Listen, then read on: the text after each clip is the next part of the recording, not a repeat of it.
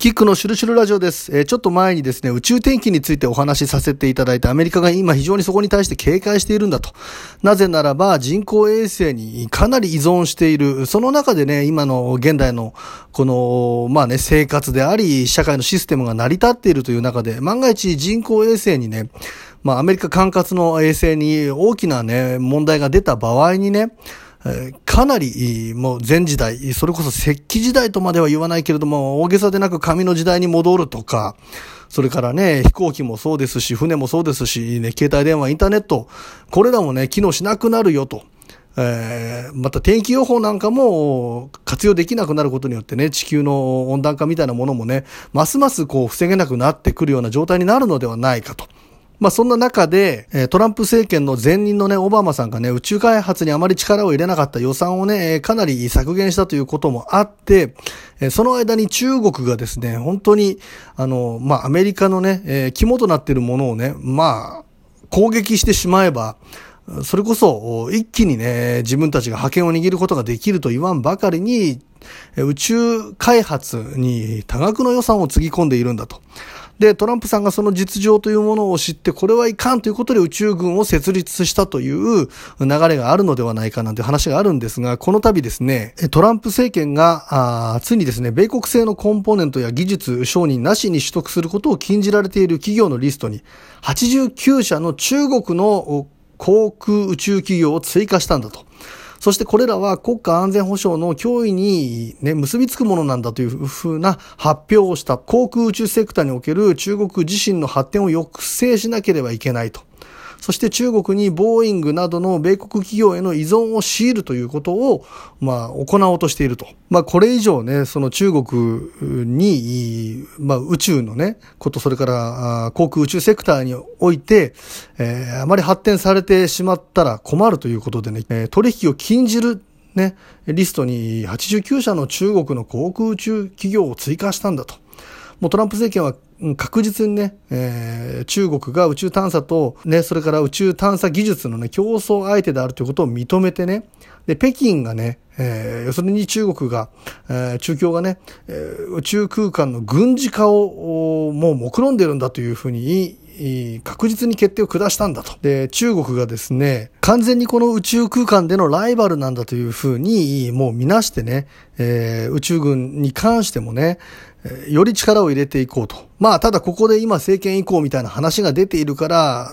まあ、様々なところでね、もしバイデンが次期大統領になったらですね、また方針が変わるということで、ここどうなるのかという、まあ、それはね、あの、はっきり言って、えー、中国からしたらば、チャンスになるかもしれないという部分でもあるんですけれどもね、中国側は中国側で米国の宇宙軍を非難しているんだと。宇宙空間の平和とね、安全に対する脅威をもたらそうとしているのではないか。アメリカこそがね、宇宙を軍事化しようとしているんだということをまあ言っていて、お互いにね、えー、こういうバチバチの状態になっていると。まあこのね、流れ自体はオバマ政権の時から、まあオバマ政権の時に宇宙に対するね、開発費とかね、予算が削られたということはあったんですけれども、中国自体は脅威というふうに見なされていて、2011年に中国の国家宇宙機関と NASA とのね、えー、取引調整というものを禁止することを命じたんだと。そして中国を国際宇宙ステーションへの参加から除外したという流れはもうね、えー、先もって出ていたんだということなんですが、お互いがリアルに宇宙間で覇権を握り合うということで、リアルスターウォーズがもう始まると、始まっているんだというね。まあこれアメリカもそうですし、北京もそうなんですけれども、宇宙探査技術っていうのはね、人類のための遺産になるような平和目的のためだけに行われるべき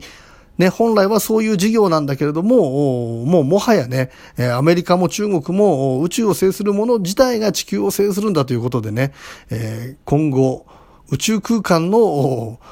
リアルスターウォーズバチバチがさらに激化するという流れが出ていると。まあ、こんなね、ニュースがね、えー、入ってきているんですけれどもね。まあ、だいぶね、このアメリカ大統領選挙大掛かりなね、不正があるということのね、流れの中から見ていくとね、大きな構図が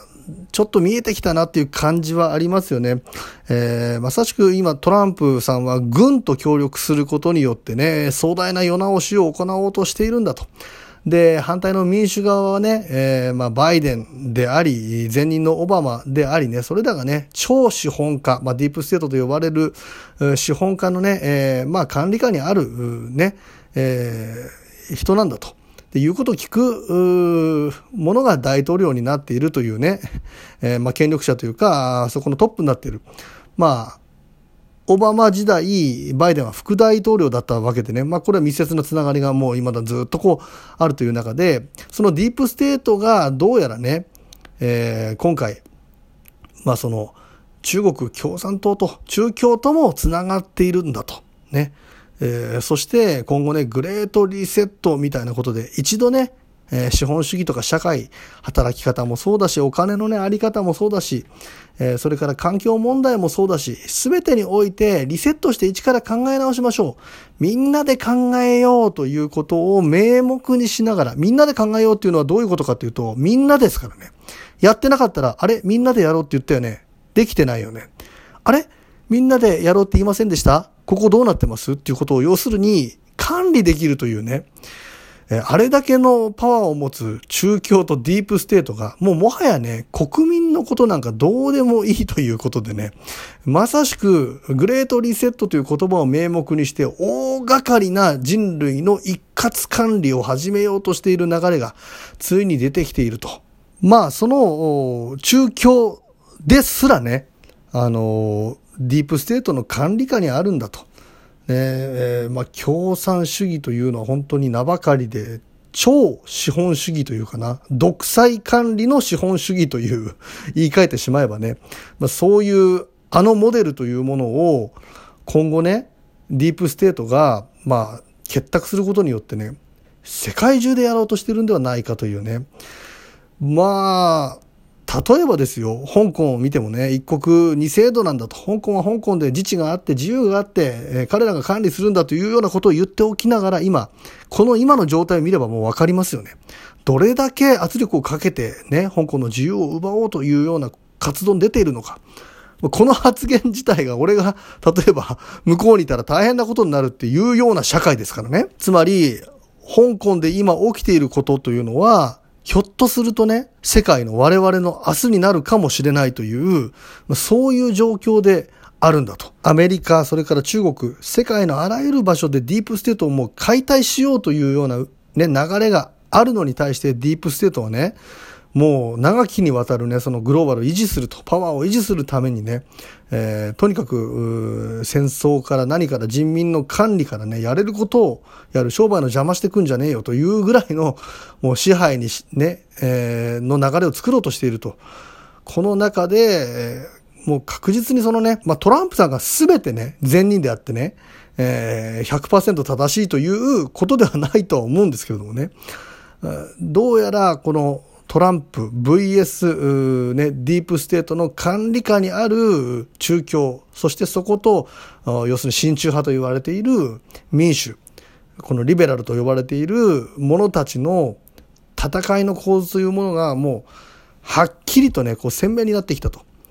で、トランプさんが2024年の大統領選にまたね、出ていくんだみたいなあ話があったりとかね。それから不正選挙自体をね、政権を例えば移行する流れにね、なったとしても、